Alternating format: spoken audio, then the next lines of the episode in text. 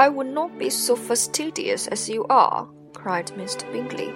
For a kingdom, upon my honor, I've never met with so many pleasant girls in my life as I have this evening, and there are several of them you see uncommonly pretty.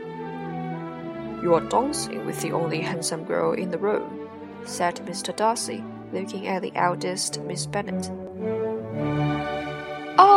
She is the most beautiful creature I've ever beheld. But there's one of her sisters sitting down just behind you, who is very pretty, and I dare say very agreeable. Do let me ask my partner to introduce you. Which do you mean? And turning around, he looked for a moment at Elizabeth, till catching her eye, he withdrew his own and coldly said, She is tolerable but not handsome enough to tempt me. I am in no humor at present to give consequence to young ladies who are slighted by other men. You had better return to your partner and enjoy her smiles, for you are wasting your time with me. Mr. Bingley followed his advice. Mr. Darcy walked off, and Elizabeth remained with no very cordial feelings towards him. She told the story, however, with great spirit among her friends. For she had a lively, playful disposition, which delighted in anything ridiculous.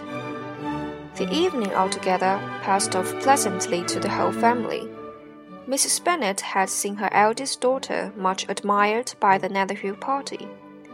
Mr. Bingley had danced with her twice, and she had been distinguished by his sisters. Jane was much gratified by this, as her mother could be, though in a quieter way. Elizabeth felt Jane's pleasure. Mary had heard herself mentioned to Miss Bingley as the most accomplished girl in the neighborhood. And Catherine and Lydia had been fortunate enough to never be without partners, which was all that they had yet learned to care for at Ball. They returned, therefore, in good spirits to Longbourn, the village where they lived, and of which they were the principal inhabitants.